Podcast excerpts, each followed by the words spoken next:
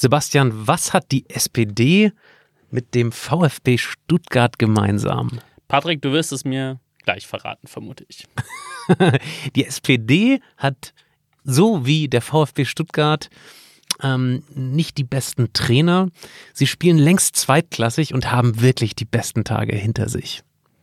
Da würde ich jetzt entgegnen, die SPD hat wie der VfB noch eine richtig große Fanbasis und noch größeres Fanpotenzial. Ähm, die Hoffnung stirbt zuletzt. Und ähm, sie kann es wieder nach oben schaffen. Beide können es wieder nach oben schaffen, würde ich sagen. Deswegen ist meine steile These, sehr steil momentan ist sie, glaube ich. Die SPD hat eine Zukunft als Volkspartei. Steile These, der Politik-Podcast der Schwäbischen Zeitung mit Sebastian Heinrich und Patrick Rosen.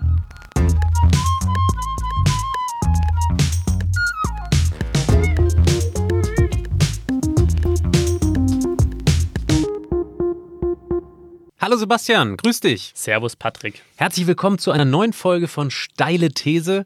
Und ich bin sowas von gespannt heute, weil mich das Thema so brennend interessiert. Ich glaube, es geht vielen so momentan. Ja.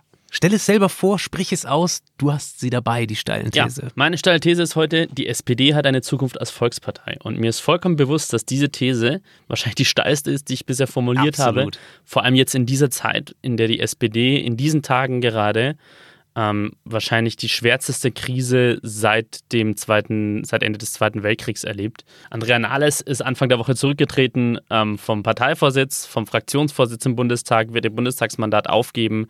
Ähm, keiner weiß jetzt momentan wirklich seriös, wie es genau weitergehen wird, wer die Führung übernehmen wird in dieser Partei. Ähm, die Wahlergebnisse, die letzten, waren katastrophal für die SPD. Und trotz all dem sage ich, diese Partei hat eine Zukunft als Volkspartei. Es gibt ein Nachfolger-Trio, die ähm, quasi den Übergang jetzt gestalten sollen, also die nächsten Wochen und Monate die Verwaltung übernehmen. Das ist äh, Schäfer-Gümbel aus Hessen, das ist äh, Malu Dreier aus Rheinland-Pfalz und der dritte, Manuela Schwesig, Ministerpräsidentin von Mecklenburg-Vorpommern. Genau, richtig. Ja, ja äh, ehrlich gesagt, ähm, die Daten sprechen gegen die SPD Total. und jetzt nicht nur in der Europawahl, nicht nur die letzte Bundestagswahl. Ähm, ich habe dir, Sebastian, hier ein sehr schönes Chart ausgedruckt. Mhm. Das können unsere Hörer jetzt nicht sehen, aber seit den 70ern geht es eigentlich mit der SPD ähm, in den Wahlresultaten bergab. Warum sagst du, dass in der Zukunft doch ein bisschen Hoffnung, vielleicht am Licht am Ende des Tunnels zu sehen ist für die SPD ähm, und wir vielleicht auch in Zukunft sie Volkspartei nennen dürfen.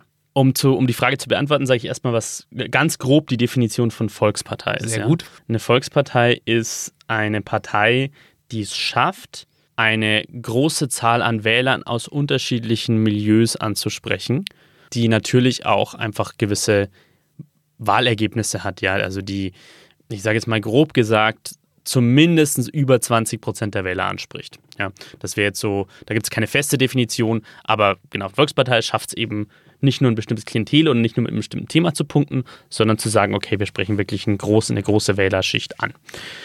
Ähm, genau. Es gibt, viele, es gibt einige Menschen, ähm, die sagen, äh, es gibt in Zukunft vielleicht überhaupt keine Volksparteien mehr in Deutschland und in anderen Parteien. Auch. Dazu gehöre ich nicht. Ich glaube, die haben das, das Konzept hat definitiv eine Zukunft. Ähm, dazu kommen wir noch später. Jetzt aber mein erstes Argument dafür, warum ich glaube, dass die SPD eine Zukunft als Volkspartei hat. Und ich sage das immer mit der Einschränkung, wenn sie es richtig macht in den nächsten Monaten, Jahren. Weil, Argument 1, das historische Thema der SPD, mit dem sie immer gepunktet hat, sie war immer die Fürsprecherin für Gerechtigkeit soziale Gerechtigkeit, dass ähm, Menschen möglichst gleiche Chancen haben, dass sie es nach oben schaffen können, wenn sie hart dafür arbeiten, ähm, dass es keinen unfairen Wettbewerb gibt und so weiter und so fort. Und dieses Thema, da sagen auch viele, das ist kein so richtig großes Thema. Ich sage schon, und ich habe auch Daten dafür, ähm, ist ein großes Thema, ist ein riesengroßes Thema und es wird auch definitiv wichtig bleiben, weil wir gerade eine Phase erleben, wo wir einen Umbruch erleben, diesen, oder wo wir mehrere Umbrüche erleben. Wichtigster ist wahrscheinlich so dieser digitale Umbruch, der einhergeht mit diesem ökologischen Umbruch, weil wir den Klimawandel bewältigen müssen. Und in dieser Phase, glaube ich, ist es wichtig, dass es eine Stimme gibt, eine starke Stimme für soziale Gerechtigkeit. Ich möchte dich da gar nicht Genau. abwürgen, weil ehrlich gesagt bin ich da voll auf deiner Seite. Ja. Ich wundere mich total, warum die SPD gerade in dieser Zeit, wo die Kluft zwischen Arm und Reich in unserem Land ähm, so weit auseinandergeht, ähm, nicht besser punkten kann. Ich kann es mir nicht erklären, warum die SPD das Thema Gerechtigkeit, soziale Gerechtigkeit besser besetzen kann und vermarkten kann. Äh, ich hoffe aber, du hast dir noch andere Argumente überlegt, weil eben hast du noch äh, in der Definition von Volksparteien gesagt, dass ähm, im Gegensatz zu normalen und anderen Parteien sind Volksparteien nicht nur ein Thema Parteien. Das heißt also, du müsstest mich auch noch überzeugen, ähm, dass es nicht nur am Thema Gerechtigkeit hängt. Ähm, unabhängig davon müssen wir noch ein bisschen Werbung machen und dazu habe ich einen Spezialgast eingeladen. Werbung. Moin Emin, grüß dich. Hi Patrick, ich komme mal hier nah ans Mikrofon. Hallo, hallo. Patrick, ich habe euch den neuen Unterstützer von unserem Podcast mitgebracht. Ja, Und ich mache es nicht einfach so, sondern in Form eines Quizzes. okay. Es handelt sich um die Sparkasse Ravensburg und meine Damen und Herren, jetzt auch Sie zu Hause an den Empfangsgeräten und lieber Patrick natürlich du, Ja, ihr seid alle herzlich eingeladen mitzuraten. Bei ja. folgender Quizfrage. Patrick, pass auf. Hängt das mit der SPD zusammen oder? Nee, mit der Sparkasse. Mit der Sparkasse, okay, ja. Was ist die S-Vorteilswelt? Ist es A? Die sozialdemokratische Vorteilswelt. Habe ich hier nicht mit aufgeführt, könnte aber gut sein. Ist es A. Eine Welt, in der alle Menschen einen Vorteil haben, deren Namen mit dem Buchstaben S beginnt, also zum Beispiel Sebastian? Oder Mhm. ist es B. S wie Synonym. In der Synonym-Vorteilswelt können Sie jetzt zwei unterschiedliche Wörter nutzen, um dieselbe Aussage zu tätigen. Nimm zwei, sag eins. Oder ist es C. Die S-Vorteilswelt ist ein Mehrwertprogramm der Sparkasse, bei dem Sie viele treue Boni beim Shoppen nutzen können. Patrick, A, B das oder ist, C? Das ist fast zu leicht, oder? Weiß ich nicht. Ja, ich nehme die Nummer drei. Richtig. Yeah, also ich bin der Gewinner. Mhm. Du bist der Gewinner. ähm, was mache ich, wenn ich mehr Infos haben möchte? Dann gehst du einfach auf www.kreissparkasse-ravensburg.de und klickst dich da mal durch die Infos und äh, alle Informationen zur S-Vorteilswelt. Dank dir, Emin. Ich danke euch. Jetzt geht's weiter Jetzt mit geht's der weiter, ciao. SPD. Ja, Sebastian, zurück zum Thema SPD, ähm, zurück zum Thema soziale Gerechtigkeit. Ähm, ich sehe, dass die SPD da seit Jahren den Trumpf nicht ausspielt. Wir haben in den Wahlkämpfen 2009 und 2013 von Steinmeier und Steinbrück auch unter anderem ganz zentral das Wort Gerechtigkeit gehört. Und offensichtlich ist das an der Urne nicht honoriert worden.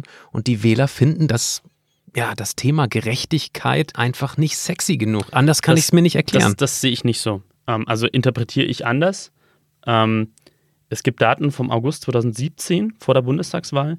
Ähm, damals wurden die Leute nach genau diesem Thema befragt und es kam heraus, dass äh, 80 Prozent der Wähler in Deutschland finden, in Deutschland mangelt es an sozialer Gerechtigkeit und 40 Prozent sogar sagen, dass es ein sehr großes Thema ist. Und du hast ja auf ein paar Sachen schon hingewiesen. Es gibt tatsächlich, wenn man sich zum Beispiel den Arm Armuts- und Reichtumsbericht der Bundesregierung auf, äh, anschaut, immer der, äh, der regelmäßig veröffentlicht wird, ähm, sieht man, dass ähm, die, die, die Verteilung des, des Vermögens in Deutschland ähm, deut, also deutlich ungleicher geworden ist in den, in den, in den, vergangenen, ähm, in den vergangenen Jahren. Und ähm, es gibt eine große Gruppe an Menschen in Deutschland, ähm, die sich nach mehr Gerechtigkeit sehnen, aus, mein, aus meiner Sicht. Es gibt einen, einen großen Niedriglohnsektor, viele Menschen in Minijobs, die eine begründete Angst zumindest haben vor Al- Altersarmut. Es gibt junge Paare, die die Familiengründung aufschieben, weil sie, äh, weil einer der Partner oder beide Partner sich von einem befristeten Arbeitsvertrag zum anderen hangeln. Ähm, übrigens, gerade im Akademikermilieu ist das verbreitet, wenn Menschen, die an der Uni arbeiten. Ähm, es gibt Menschen mit Migrationshintergrund, die immer noch erleben, dass sie diskriminiert werden wegen ihrer, ihres Namens zum Beispiel bei der Jobwahl. du Sebastian, und ich bin voll dabei. Du es gibt jetzt eine große Sehnsucht an Gerechtigkeit. So, und jetzt, ähm, warum schafft die SPD nicht? Genau. Du hast jetzt Steinmeier und, also Steinmeier und Steinbrück angesprochen, 2009 und 2013, die Spitzenkandidaten. Naja, sie haben es halt nicht glaubwürdig verkörpert, die beiden. Also Steinmeier war einer der Architekten der sogenannten Agenda 2010 und die SPD hat es nicht geschafft, äh, den Menschen zu vermitteln, warum diese Reform jetzt aus ihrer Sicht gerecht war und wie man sie vielleicht weiterentwickeln könnte. Ähm, und viele Menschen empfinden die nach wie vor als ungerecht. Man kann jetzt darüber streiten, inwieweit sie es wirklich war, aber es gibt da definitiv Sachen, wo man nachsteuern müsste aus meiner Sicht. Und ja, und, Steinbrück, äh, ich weiß nicht, ob du dich erinnern kannst, im Bundestagswahlkampf kam halt raus, wie viel Geld er sich für die, für die, für die Reden vor Wirtschaftsvertretern bezahlen ließ.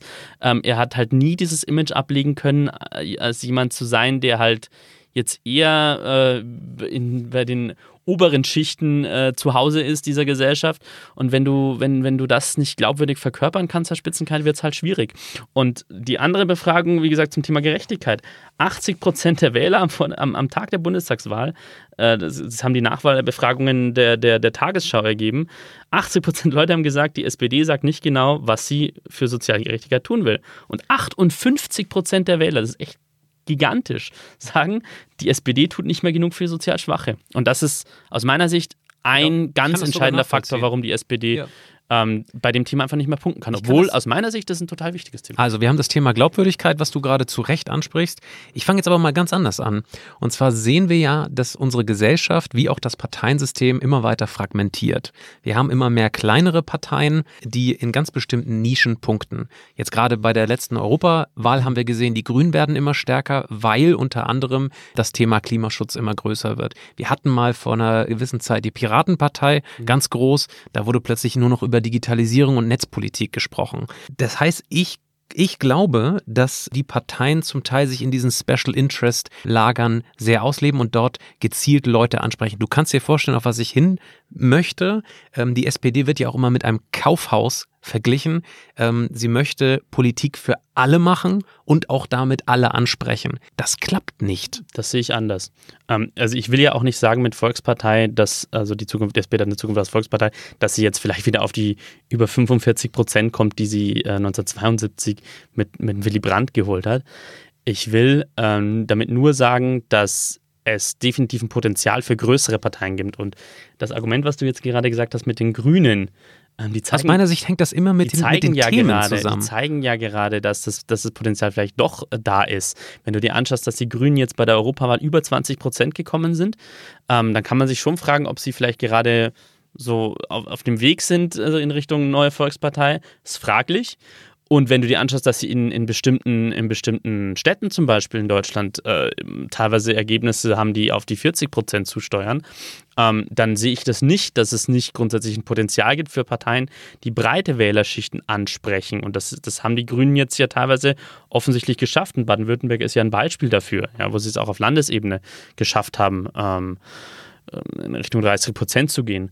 Ähm, ich finde es übrigens auch sehr ich gesund, glaub, ja. wenn es keine Volksparteien mehr gibt. Weil, das sehe ich ganz anders. Weil einfach diese kleineren Parteien einfach eine, eine höhere Expertise sehe ich ganz haben. Anders, sehe ich ganz anders. Wie soll denn, wie soll denn ein, ein Minister der mal vorübergehend, der eigentlich meinetwegen in der SPD ist und der sich mit Sozial, mit Arbeit, mit Bildung auskennt, dann plötzlich ein völlig anderes Ressort nehmen und dann plötzlich ähm, zusammen so. mit einer Jede, anderen Volkspartei. Das schließt sich ja nicht aus. Also auch in Volksparteien nee, aber im besten ja Falle sind das Experten, die ja. sich eben in einer Parteienlandschaft bewegen, wo ganz, ganz viele ähm, Gleichgesinnte also. und das, naja. das sehe ich anders. Ich meine, es ist ja nicht so, dass, dass, äh, dass das Leben von Menschen ähm, nur aus einem, einem Thema besteht. Also ich meine, jemand, der sich für Klimaschutz jetzt besonders interessiert, das heißt ja nicht, dass, ihn nicht, äh, dass er nicht auch ein Arbeitnehmer ist und dass ihn ja, das die Thema Grünen haben die größte Glaubwürdigkeit in Klimaschutzpolitik.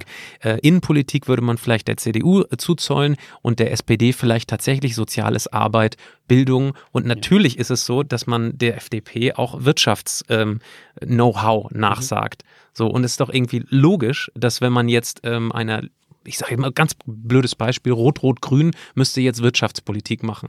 So, da sehen ganz viele einfach eine Gefahr drin, vielleicht sogar zu Recht. Mhm. Und deswegen sage ich, ähm, ich habe dir auch einen Chart mitgebracht, wie es im amerikanischen Senat aussieht. Da sind nur Republikaner und Demokraten. Und aus meiner Sicht ähm, ist es eine Riesenchance, wenn es kleinere Parteien gibt, die eben in ihren Themen ganz spezifisches Know-how aufbauen und vielleicht dann auch in der Regierung vertreten. Also ja und nein. Also ich will jetzt auch nicht kleinere Parteien sozusagen schlecht reden an der Stelle. Ich sage nur, ich finde das durchaus für, äh, ich halte das durchaus für, für gut für ein Land, wenn es, wenn es größere Parteien äh, also Volksparteien gibt, weil, ähm, wie gesagt, ich es sehr gut finde, wenn es eine Partei schafft, Menschen zueinander zu bringen. Ja? Menschen, die vielleicht andere aus anderen Milieus kommen, die andere, ähm, die an, andere, andere Ansichten haben zu manchen Themen, wenn es in der Partei Flügel gibt. Aber wenn man sich dann trifft, ja? wenn man sich in einem Forum trifft und miteinander spricht und vielleicht zu einem Kompromiss kommt und sagt, okay, das ist jetzt unser Wahlprogramm, da fließt was ein von Leuten, die vielleicht eher konservativ denken und von Leuten, die eher links denken, wie es in der, in der SPD ja, ja lange gewesen ist ähm, und auch heute noch ist ähm, innerhalb der Partei.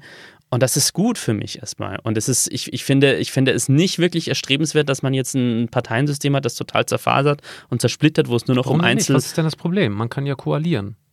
Man kann ja, also was, was spricht dagegen? Weil, weil die, die, die Themenfelder, die du gerade genannt hast, die sind ja nicht irgendwie äh, Behälter, die voneinander getrennt sind. Also Sozialpolitik und Wirtschaftspolitik, das sind ja nicht zwei vollkommen getrennte Felder, ja, wo man irgendwie in, in, in luftleeren Räumen, die nebeneinander stehen, irgendwelche Konzepte entwickelt, sondern die greifen ja ineinander. Ja, ja Parteien ja auch nicht. Die reden ja auch miteinander. Eine, eine, eine funktionierende Sozialpolitik kann nur äh, gut funktionieren, wenn es eine, eine vernünftige Wirtschaftspolitik gibt. Ähm, eine vernünftige Umweltpolitik kann nur funktionieren, wenn es eine gute Arbeitsmarkt- und, und äh, also eine Wirtschafts- und Sozialpolitik gibt und so weiter und so fort. Das heißt, eigentlich müssen diese Sachen miteinander verzahnt werden. Und ich glaube, eine Volkspartei ist ein, ist ein vernünftiger Ort, äh, um, um, um das zu erreichen. Und es, es hat ja lange funktioniert, es funktioniert teilweise auch noch, auch noch ganz, ganz, ganz gut in, in, in manchen Parteien. Zum Beispiel die CSU ist jetzt ein Beispiel für eine Volkspartei, die, zumindest schaut es momentan so aus, die das momentan wieder ganz gut hinbekommt, verschiedene Milieus zusammenzubringen. Und ich, ich, ich sehe ich seh das, ich seh das als, eine, als eine gute Sache. Gut, da hast du mich jetzt nicht so überzeugt, weil diese Debatte, dieser Diskurs kann natürlich genauso gut im Parlament stattfinden und muss nicht innerhalb einer Partei stattfinden. Und zusätzlich sehen wir ja auch, dass selbst die großen Volksparteien in den letzten Jahren eigentlich relativ wenig innerparteiliche Diskussion geführt haben. Und da gab es auch zum Teil nur einen Kandidierenden für den Parteivorsitz. Ähm, bei CSU denke ich sofort an Markus Söder, der jetzt gerade sagt, wir müssen uns den jungen Zielgruppen ja. öffnen und cool wirken. Ja. Und die bauen jetzt Influencer auf. Sorry, das ist für mich völlig, völlig unglaubwürdig. Und man könnte durchaus strategisch sagen, als CSU, passt mal auf, wir repräsentieren ähm, Stabilität und wozu brauchen wir denn die Jungen? Das, äh, für mich ist das nicht glaubwürdig, jetzt einen auf cool zu machen und, und nahezu zwanghaft an diesem Volksparteiensystem festzuhalten. Sie haben eine absolute Existenzberechtigung, aber aus meiner Sicht kommt es auf Inhalte an Natürlich. und Themen. Ja, also wenn die CSU keine coolen Inhalte hat, ja, dann ist es doch Quatsch, die als die junge Partei zu vermarkten. Ist, es, die Vermarktung funktioniert auch nicht, wenn die Inhalte nicht dahinter stehen. So ist es, genau. Und ja. deswegen, Aber die CSU ist gerade ein Beispiel dafür, dass man, dass man, also wir kommen jetzt gleich auf Rezo hoffentlich, oder? Das haben die Ergebnisse bei der, bei der Europawahl äh, gezeigt, dass die CSU es halt doch jetzt wieder momentan zumindest ganz gut schafft, ähm, breitere Gruppen hinter sich zu bekommen. Aber wir reden ja heute über die SPD. Ja, ich wollte es nur sagen, die, dieser Rezo-Debatte, ähm, würde ich sagen, zeigt das einfach sehr gut, dass äh, die Jüngeren nicht mehr daran glauben, dass äh, sozusagen der Bauchladen der Politik noch funktioniert. Also mit allen Nachrichten an alle Wähler ranzugehen und sagen, wir sind die Richtigen in allen Themen, in allen Lebensbereichen, das funktioniert heutzutage Aber nicht mehr. Die Wahlprogramme von allen Parteien bieten ja Lösungen für, für, für alle Bereiche an. Auch das Wahlprogramm der FDP und auch das Wahlprogramm der Grünen und der Linken, äh, da gibt es ja Abschnitte zur Wirtschaftspolitik, zur Umweltpolitik und so weiter und so fort. Und auch diese Parteien versuchen ja äh, auch außerhalb ihrer Kernbereiche zu punkten. Die FDP macht, hat, hat jetzt Vorschläge zu ihrer Klimapolitik vorgestellt. Die Grünen wollen ja auch im Bereich soziale Gerechtigkeit punkten. Und ein Ministerpräsident wie Winfried Kretschmann äh, macht auch Wirtschaftspolitik, ja. Also ich meine, es ist doch, es ist für mich, also macht es ja keinen Sinn, dass es eine Partei, so Special Interest Parteien, das halte ich für ein echt komisches Konzept für unsere Demokratie. Aber das, das siehst du doch, wenn du die Wahlergebnisse siehst hier. Ja und nein. Das, das ja und doch nein. Raus. Ja und nein. Ich sag dir, warum ich das nicht so eindeutig sehe wie, wie, wie, wie, wie du vielleicht.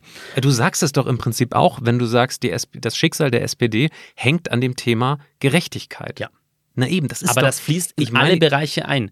Das kann das ist, das ist dein, dein, dein, dein, dein Kernmerkmal sozusagen, aber das fließt in alle Bereiche ein. Wenn du, wenn du sagst, okay, Gerechtigkeit bedeutet das für mich in der, in der Wirtschaftspolitik, das für mich in der Sozialpolitik, das für mich in der Umweltpolitik, das für mich in der Außenpolitik und so weiter und so fort, dann hast du, bist du, kannst du breit aufgestellt sein, ja, aber trotzdem halt eine bestimmte, eine, ein bestimmtes Alleinstellungsmerkmal haben.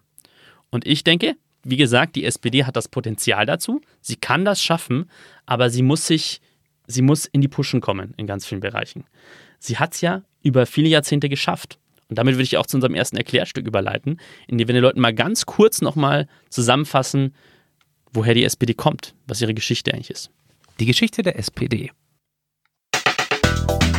Die Sozialdemokratische Partei Deutschlands, kurz SPD, ist die älteste noch bestehende Partei Deutschlands. 1890 wurde sie unter ihrem heutigen Namen gegründet.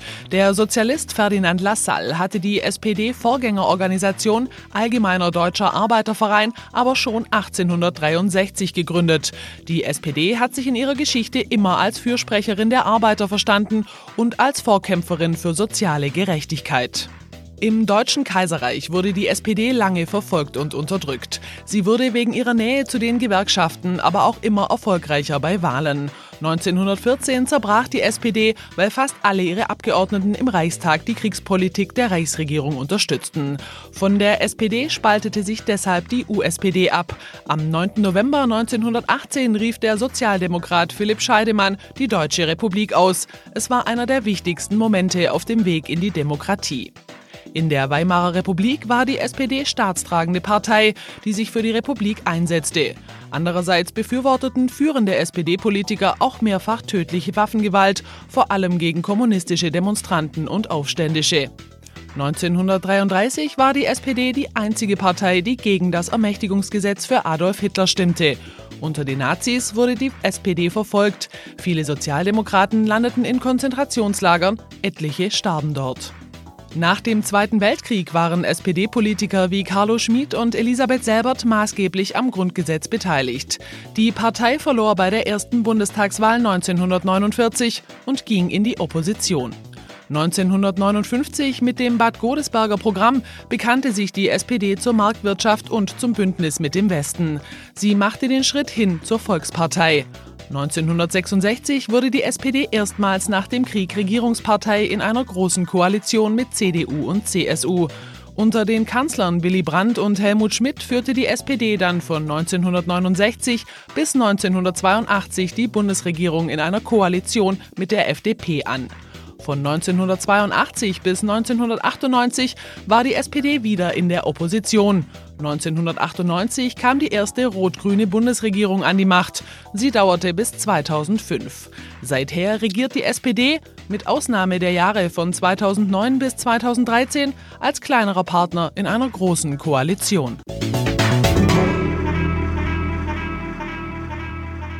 Ja, was für eine Geschichte, oder? Ja. Das ist tatsächlich sehr beeindruckend und im Gegensatz zu den anderen im Bundestag vertretenen Parteien ähm, die historischste. Ne? Ja. In so, in, das Problem von der SPD ist aber echt, dass sie diese, irgendwie ist in dieser Geschichte auch so ein bisschen ein Fluch drin, weil jedes Mal, wenn du einen SPD-Politiker fragst, was mir als Politikjournalist hin und wieder ja auch äh, vorkommt, äh, dann verweisen die immer auf diese große Geschichte, warum, warum braucht es heute die SPD? Dann kommt immer die Antwort auf die Geschichte, auf den Widerstand gegen die Nazis und so weiter und so fort. Alles ehrenwert und wichtig, aber man muss halt mit sowas, mit Vision für die Zukunft antworten. Und ähm, das ist für mich eine ganz wichtige Herausforderung, äh, eine Voraussetzung dafür, dass die SPD das wieder, wieder schafft, größer zu werden, eine Vision zu entwickeln. Wie soll das Land in 10, 15, 20 Jahren aussehen? Wie soll Europa in der Zukunft aussehen? Was ist unser Projekt für diese Gesellschaft? Und da die, ist die SPD momentan extrem schwach darin, das zu vermitteln. Wahrscheinlich klingt auch immer noch die Regierung Schröder nach, der ja Anfang der 2000er die Harz-Gesetze verabschiedet hat. Da sagt man ja bis heute, dass das eigentlich völlig am Kern der Sozialdemokratie vorbei beschlossen war. Und bis heute fragt man sich, glaube ich, in der SPD, äh, wie man wirklich dazu steht. Ne? Ob man ja.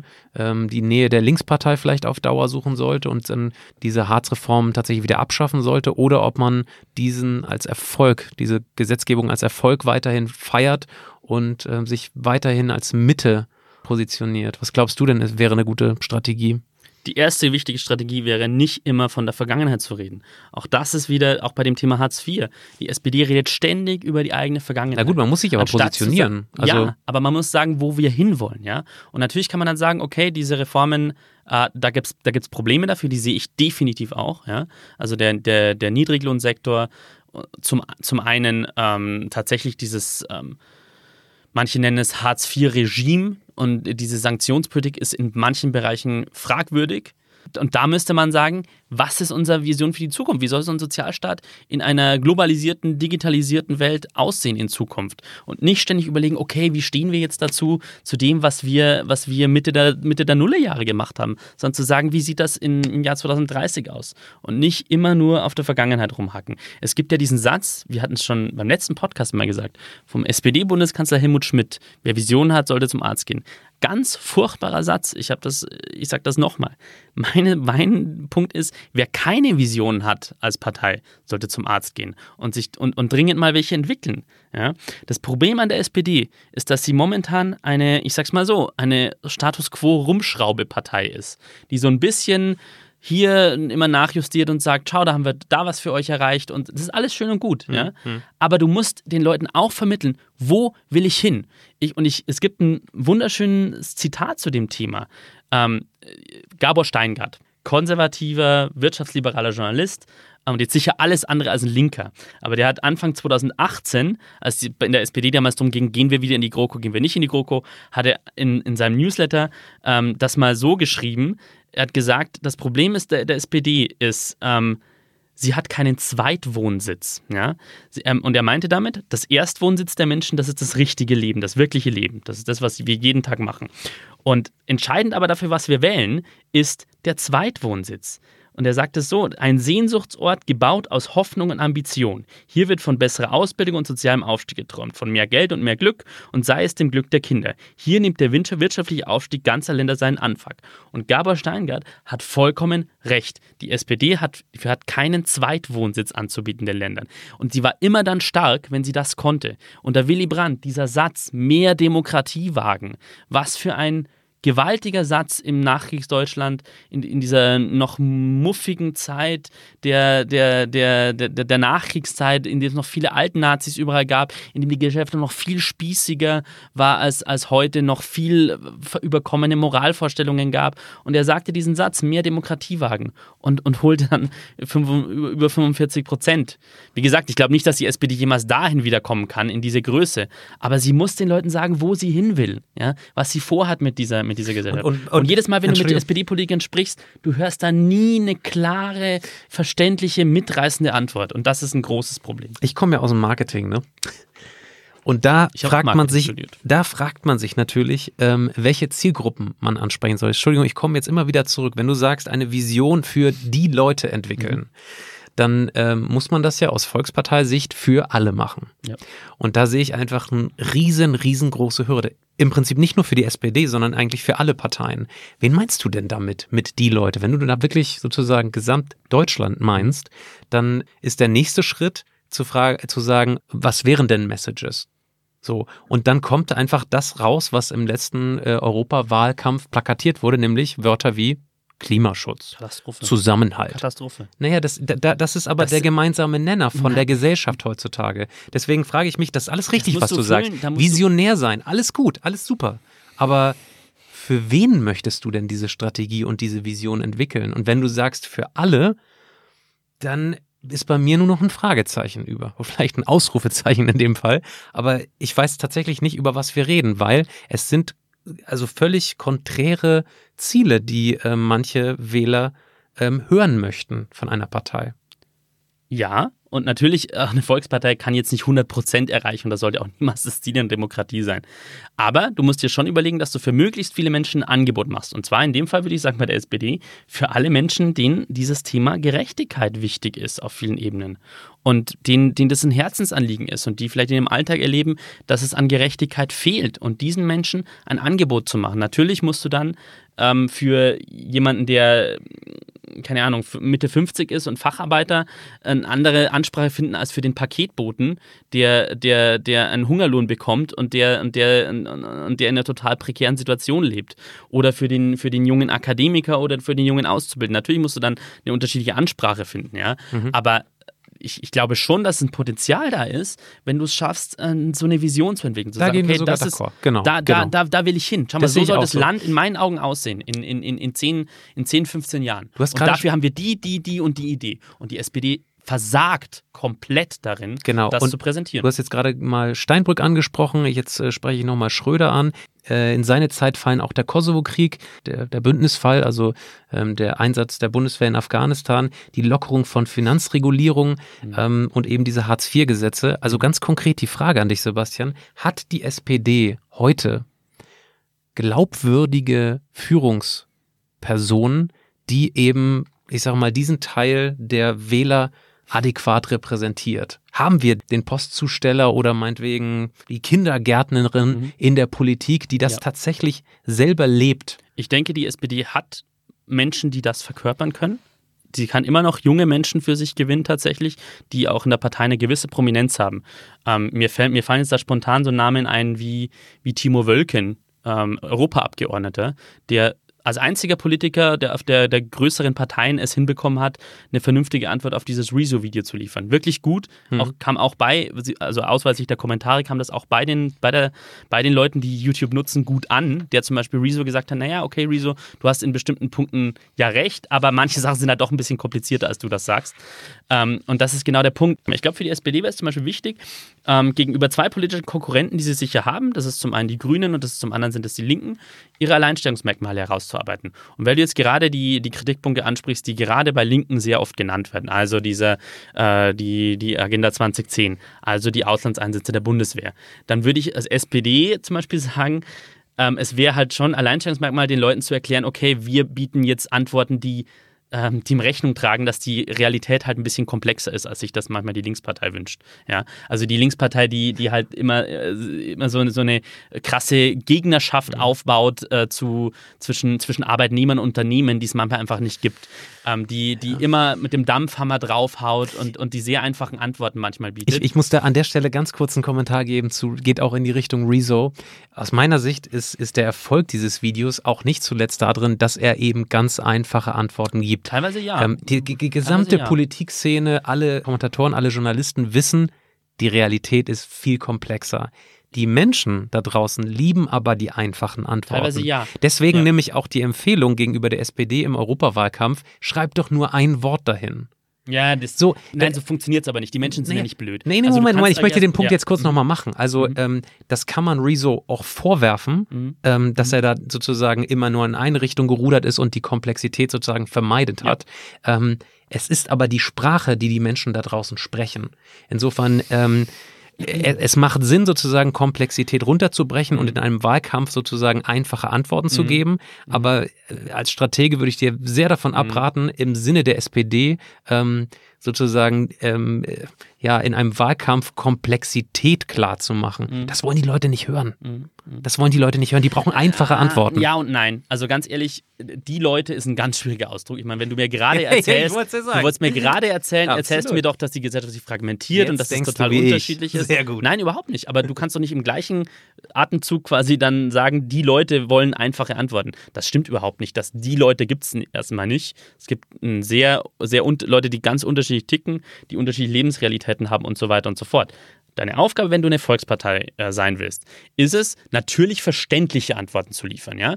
Das, das muss, müsste jede Partei müsste, der, der, ähm, müsste das haben. Natürlich inhaltsvolle äh, Antworten zu liefern und nicht, wie, wie gesagt, die SPD katastrophalerweise im Wahlkampf gemacht hat, so Ein-Wort-Slogans zu machen, wie Zusammenkommen und äh, äh Klimaschutz auf die Wahl. Zusammenhalt, was, was für ein, was für ein also sorry, idiotisch, idiotischer Wahlkampf war das bitte. Ja. Und was für ein inhaltsleerer Wahlkampf. Natürlich muss du Inhalte. Aber du kannst den Leuten durchaus bewusst machen, hey, schau mal, wir sind die Vernünftigen. Gerade im Gegensatz zur Linkspartei. Du, ja? kannst, ja, du kannst ja auch Die- auf so ein Plakat draufschreiben, ähm, Entschuldigung SPD-Wähler, wir möchten uns hiermit halb distanzieren von der Hartz-IV-Gesetzgebung, die Schröder initiiert hat. Wir wissen jetzt auch nicht ganz genau, wie damit umzugehen hat. Einerseits wollen wir Nein. viel für die Geringverdiener machen, wir möchten das Wirtschaftswachstum aber auch nicht hemmen. Punkt. Ihre Nein. SPD, wählen Sie uns am Nein. Sonntag. Das wird nicht klappen. Ja, natürlich nicht. Aber du, wie gesagt, du musst in die Zukunft denken als allererstes. Du musst Konzepte für die Zukunft entwickeln. Du wirst sagen, okay, schau mal, wenn wir ähm,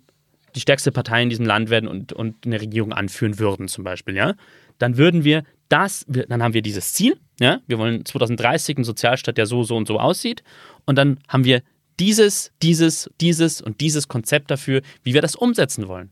Äh, wie wir das in einem Europa, ähm, das sich immer stärker verschränkt, also das äh, trotz all, all dem, was die Populisten sagen, immer stärker miteinander zusammenarbeitet auf vielen Ebenen. Und es geht auch nicht anders in einer globalisierten Welt, in einer Zeit der Digitalisierung, die die Wirtschaft umkrempelt und so weiter und so fort. Ähm, dann, dann, dann haben wir diese, die, die, die und die Antworten. Und das schafft die SPD einfach überhaupt nicht. Und Nee. die, die Grünen machen das zum Beispiel momentan besser. Ja? Und dann komme ich zu der zweiten Partei, von dem sich die SPD abgrü- abgrü- äh, abgrenzen könnte, ja, wenn sie es schlau anstellen würde. Nämlich zu sagen, okay, ja, äh, natürlich, Ökologie ist unglaublich wichtig. Klimaschutz extrem wichtig, ja. Müssen wir viel mehr machen, müssen wir viel stärker machen. Aber wir SPD sind für euch die sozusagen die Wachhunde in Anführungszeichen, die dafür sorgen, dass es dazu jetzt nicht zu einer riesigen äh, sozialen Unwucht kommt. Dass manche profitieren und andere auf der Strecke bleiben. Wir sind diejenigen, die denen, die vielleicht auf der Strecke bleiben, unter die Arme greifen und sie wieder und sie wieder mh, in die Lage versetzen, Ja. mitzumachen Ja. und teilzuhaben an, dieser, an diesem digitalen Wandel. Wenn die SPD das rüber, rüberbrächte, wie gesagt, Man könnte ja auch wunderbar- sie aus meiner Sicht echt Potenzial, könnte- aber sie schafft es halt momentan überhaupt nicht. Man könnte ja auch wunderbar argumentieren, dass der Klimawandel überhaupt erst ähm, ja, äh, zu bewältigen ist, wenn wir soziale Gerechtigkeit äh, herstellen. Also das habe ich immer Natürlich, mal wieder gehört und das natürlich. finde ich ein super Das- Argument, aber das spielt auch weißt die was SPD komisch nicht gut aus. Ja, Ich weißt du, was komisch ist? Genau. Dieses Argument, das habe ich vor allem von, von CDU-Leuten gehört im Ja, Wahlkampf, ja, von genau, genau. CSU-Leuten. Wir müssen aufpassen. Also das, das, das sagt ja dann alles, ne? dass die SPD es nicht mal da schafft, durchzudringen mit ihren Botschaften. Das liegt halt auch an den Personen, das liegt auch an, dass man halt auch Spitzenkandidaten, Spitzenkandidatinnen, im Fall von Katharina Barley hat, die es rhetorisch einfach nicht hinbekommen, die Sachen auf den Punkt zu bringen. Aber lass uns erstmal kurz über, darüber reden, wie es eigentlich so weit gekommen ist, dass die SPD so abgestürzt Richtig, ist. genau. Also Stichwort Niedergang. Ähm, wir müssen noch einmal ganz kurz äh, beim nächsten Erklärstück äh, in die Vergangenheit gucken, obwohl du immer wieder gesagt hast, lass uns lieber. äh, Ja, wir können in die Vergangenheit schauen, die SPD sollte es halt nicht tun. So ist es. Also der Niedergang der Sozialdemokratie in Deutschland. Das beste Ergebnis der SPD bei einer Bundestagswahl ist schon 47 Jahre her. Spitzenkandidat war damals Bundeskanzler Willy Brandt. Die Sozialdemokraten kamen auf 45,8 Prozent der Stimmen. 1983 rutschte die SPD dann unter 40 Prozent. Damals verlor die Partei etliche Stimmen an die 1980 gegründeten Grünen. Nur einmal sprang die Partei wieder über die 40-Prozent-Schwelle. 1998 mit Spitzenkandidat Gerhard Schröder. Damals schaffte es die SPD unter dem Slogan Die neue Mitte und mit dem Tandem aus Schröder und dem Parteilinken Oskar Lafontaine ganz unterschiedliche Wählergruppen anzusprechen. Wenig später brachen Schröder und Lafontaine miteinander. Unter der rot-grünen Bundesregierung wurde die sogenannte Agenda 2010 verabschiedet, die den Arbeitsmarkt grundlegend veränderte und unter dem Schlagwort Hartz IV die Voraussetzungen für die Empfänger von Sozialleistungen verschärfte. Lafontaine gründete die Partei WASG, die 2007 mit der linken PDS zur Partei Die Linke fusionierte. Auch diese Abspaltung kostete die SPD Stimmen. Bei der Bundestagswahl 2009 rutschte die Partei auf 23 Prozent ab. Seither geht ihr Abschwung mit ein paar kurzen Zwischenhochs weiter.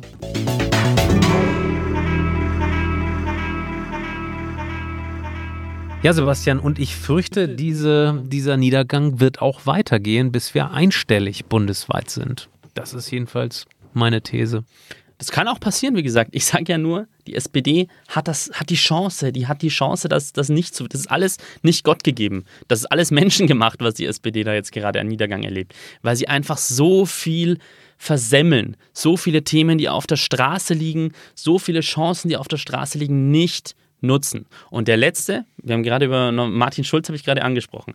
Der letzte, der ist über einen kleinen Zeitpunkt, also wirklich kleinen Der Zeitraum, das waren ja drei Monate, so knapp drei Monate Ja. zwischen Januar und März 2017. der es über diesen, kleinen, über diesen kleinen Zeitraum geschafft hat, da wieder was anzuheben, war Martin Schulz. Und für mich, ähm, viele sehen das ja nur als so ein Strohfeuer, einmal da und wieder weg. Und ich sehe das ein bisschen anders, weil ich glaube, an diesem Schulz-Hype kann man schon was erkennen. Nämlich, dass für die SPD ein Potenzial da ist. Was hat Schulz damals gemacht? Ich weiß nicht, ob du kannst dich sicher gut erinnern ja, und viele ja, ja. unserer Zuhörer sicher auch. Der hat sich, der ist zu Anne Will gegangen damals zum Anfang von seinem Wahlkampf, hat sich da hingesetzt und hat ständig das Wort Respekt in den Mund genommen. Wir brauchen wieder mehr Respekt für die Menschen, die arbeiten, die hart arbeiten. Er hat immer dieses Wort hart arbeitende Menschen. Wir müssen ein Gefühl entwickeln dafür, wie es, Menschen geht. Ähm, wir, er hat immer wieder über das Thema Gerechtigkeit gesprochen. Er hat, finde ich, äh, ziemlich ähm, lebensnahe so Sachen erklärt über Menschen gerade in der Mitte des Lebens, die so diesen Druck spüren, weil sie sich um ihre Kinder kümmern müssen und vielleicht um ihre Eltern, die ihre Eltern pflegen. Er war wahnsinnig, hat wahnsinnig lebensnahe Sprache verwendet. Ich habe mir jetzt in Vorbereitung auf unsere Sendung nochmal angeschaut, meine Notizen, die ich mir gemacht habe damals, der war beim politischen Aschermittwoch in Vilshofen damals, im tiefsten Niederbayern, ja, hat er eine, eine, ein Bierzelt gefüllt mit tausenden Menschen, da waren mehr Menschen an die, in diesem Jahr 2017 als bei der CSU beim politischen Aschermittwoch, die hat getost, als, als Martin Schulz seine Rede ge ge gehalten hat. Ein riesen Hype. Und zwar nur, weil der auf einmal jemand, jemand war, der ganz anders war als Angela Merkel vom Stil, der so geredet hat, dass ihn die Leute verstanden haben und der das Thema Gerechtigkeit ähm, groß gemacht hat und so, und so darüber gesprochen hat, dass die Leute ihn verstanden haben. Was hat die SPD dann gemacht? Sie hat es einfach versemmelt. Sie hat ähm, dafür gesorgt, dass Martin Schulz im, im Landtagswahlkampf für die Nordrhein-Westfalen-Wahl verschwunden ist plötzlich, weil die, weil die, äh, die, ähm, Hannelore Kraft, die, die, die damalige Ministerpräsidentin, nicht wollte, dass er da auftritt, weil die sich irgendwie nicht grün sind, äh, Schulz und, und Kraft, ähm, ist dann von der Bildfläche komplett verschwunden, hat danach ähm, einfach man hat gemerkt, dass er sich nicht mehr wohlgefühlt hat. Es gibt, gab ja dann diese, äh, das großartige Buch von Markus Feldenkirch, von einem Spiegeljournalist, der diesen Wahlkampf erzählt hat, der ganz nah dran war, der unglaublich viel Hintergrund geliefert hat und dann erzählt hat, wie ihn sein, seine Berater abgewürgt haben, wie sie ihm gesagt haben, Mensch, du kannst doch nicht über Europa äh, sprechen, das kommt bei den Leuten nicht an, du darfst den Leuten keine Angst machen, du sollst die Merkel nicht kritisieren und so weiter und so fort und, ähm, und einfach diesen Drive, den er am Anfang hat, er wieder komplett vergeigt hat. Und ähm, klar hat er auch persönlich Fehler gemacht, absolut, aber für mich ist das vor allem ein Versagen der SPD wieder mal, der SPD-Strategie, die, die, die, die es nicht gegeben hat, die, die einfach völlig konfus wieder war. Aber der Schulzhalb, was bleibt von dem aus meiner Sicht, ist, wenn du da jemanden hinstellst, der, der, der, der glaubhaft wirkt, der gut ankommt bei den Leuten, der eine Message hat, die die Leute verstehen, der dieses Thema Gerechtigkeit mit Leben füllt, dann ist da ein Potenzial. Die SPD ist da teilweise, die hatte Umfragewerte von bis zu 33 Prozent damals mhm. im, im, im, im, im, Winter äh, 2017. Ähm, für mich zeigt es, dass das Potenzial immer noch da ist, aber sie, die SPD versemmelt es einfach seit Jahren konsequent das mit, mit Leben zu füllen, dieses mhm. Potenzial. Ja, man kann auch die Wählerwanderung jetzt sich mal anschauen.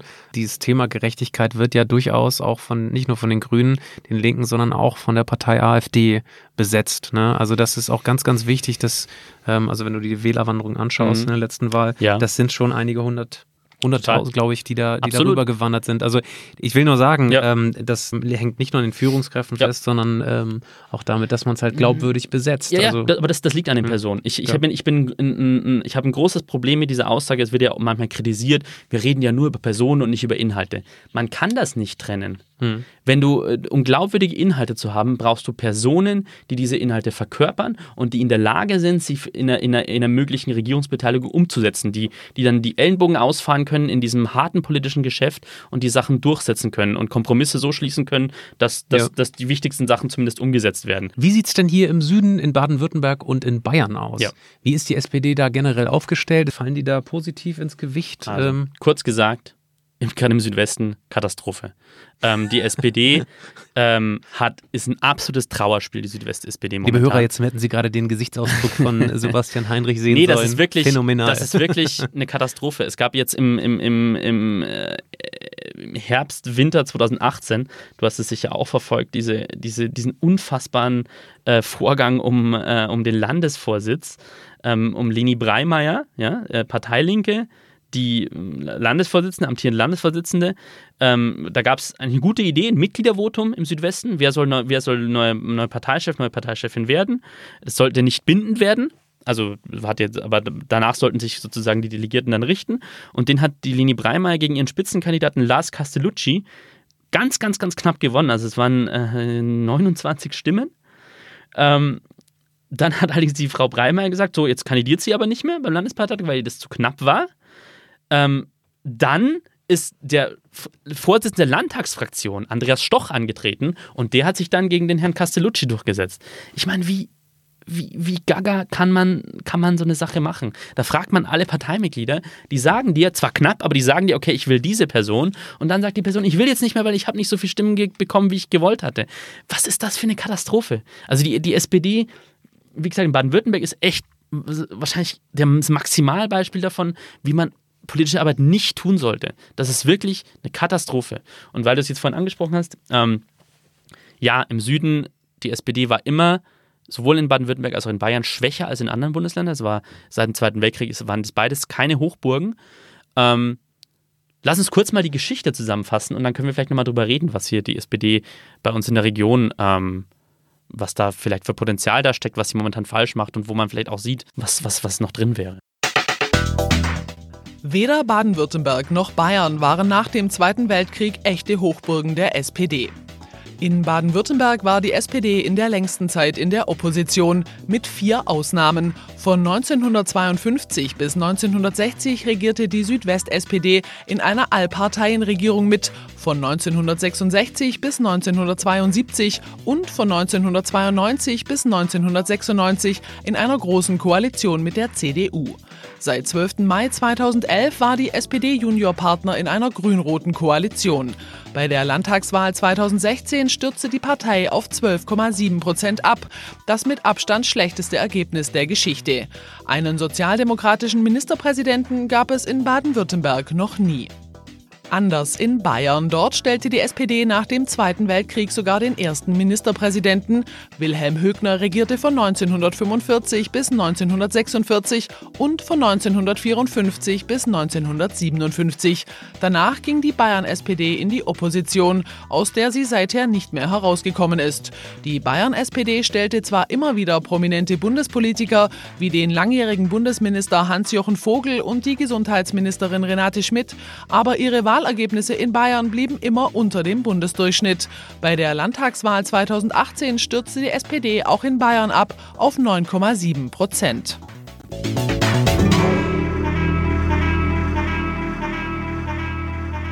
Sebastian, ich bin mal in den Nils Schmid ähm, äh, in, im Zentrum von Stuttgart reingelaufen und habe mich kurz unterhalten. Mhm. Da dachte ich tatsächlich, das wäre. war lange Landesvorsitzender der SPD. Ne? Finanzminister unter, unter äh, Grün-Rot damals. Genau, also da habe ich immer gedacht, aus dem könnte nochmal was ganz Großes werden. Wen siehst du so als ähm, ja, Rising Star der südlichen SPD? Uh, der südlichen SPD ganz, ganz, ganz, ganz schwierig. Es gibt in, also in Baden-Württemberg, also wirklich tue ich mich da sehr schwer momentan, jemanden zu finden. In, in Bayern ich kenne persönlich ein paar Leute, die bei der SPD so in der mittleren Ebene, die auch mal kandidiert haben für Ämter, bei denen ich Potenzial sehe. Ähm, ich denke, die SPD im Süden, ähm, was so ein bisschen heraussticht bei dieser eher schwachen Position, die jetzt auch im Erklärstück beschrieben wurde, dass die SPD in vielen Kommunen Bürgermeister ja, äh, gestellt ja. hat und immer noch stellt teilweise. In Bayern ist es wirklich eklatant. Ich meine, da ist bis heute die SPD in ähm, drei der vier größten Städte Bayerns gibt es einen SPD-Oberbürgermeister. Mhm. Also in, in, in München, in Nürnberg, in, äh, in Regensburg.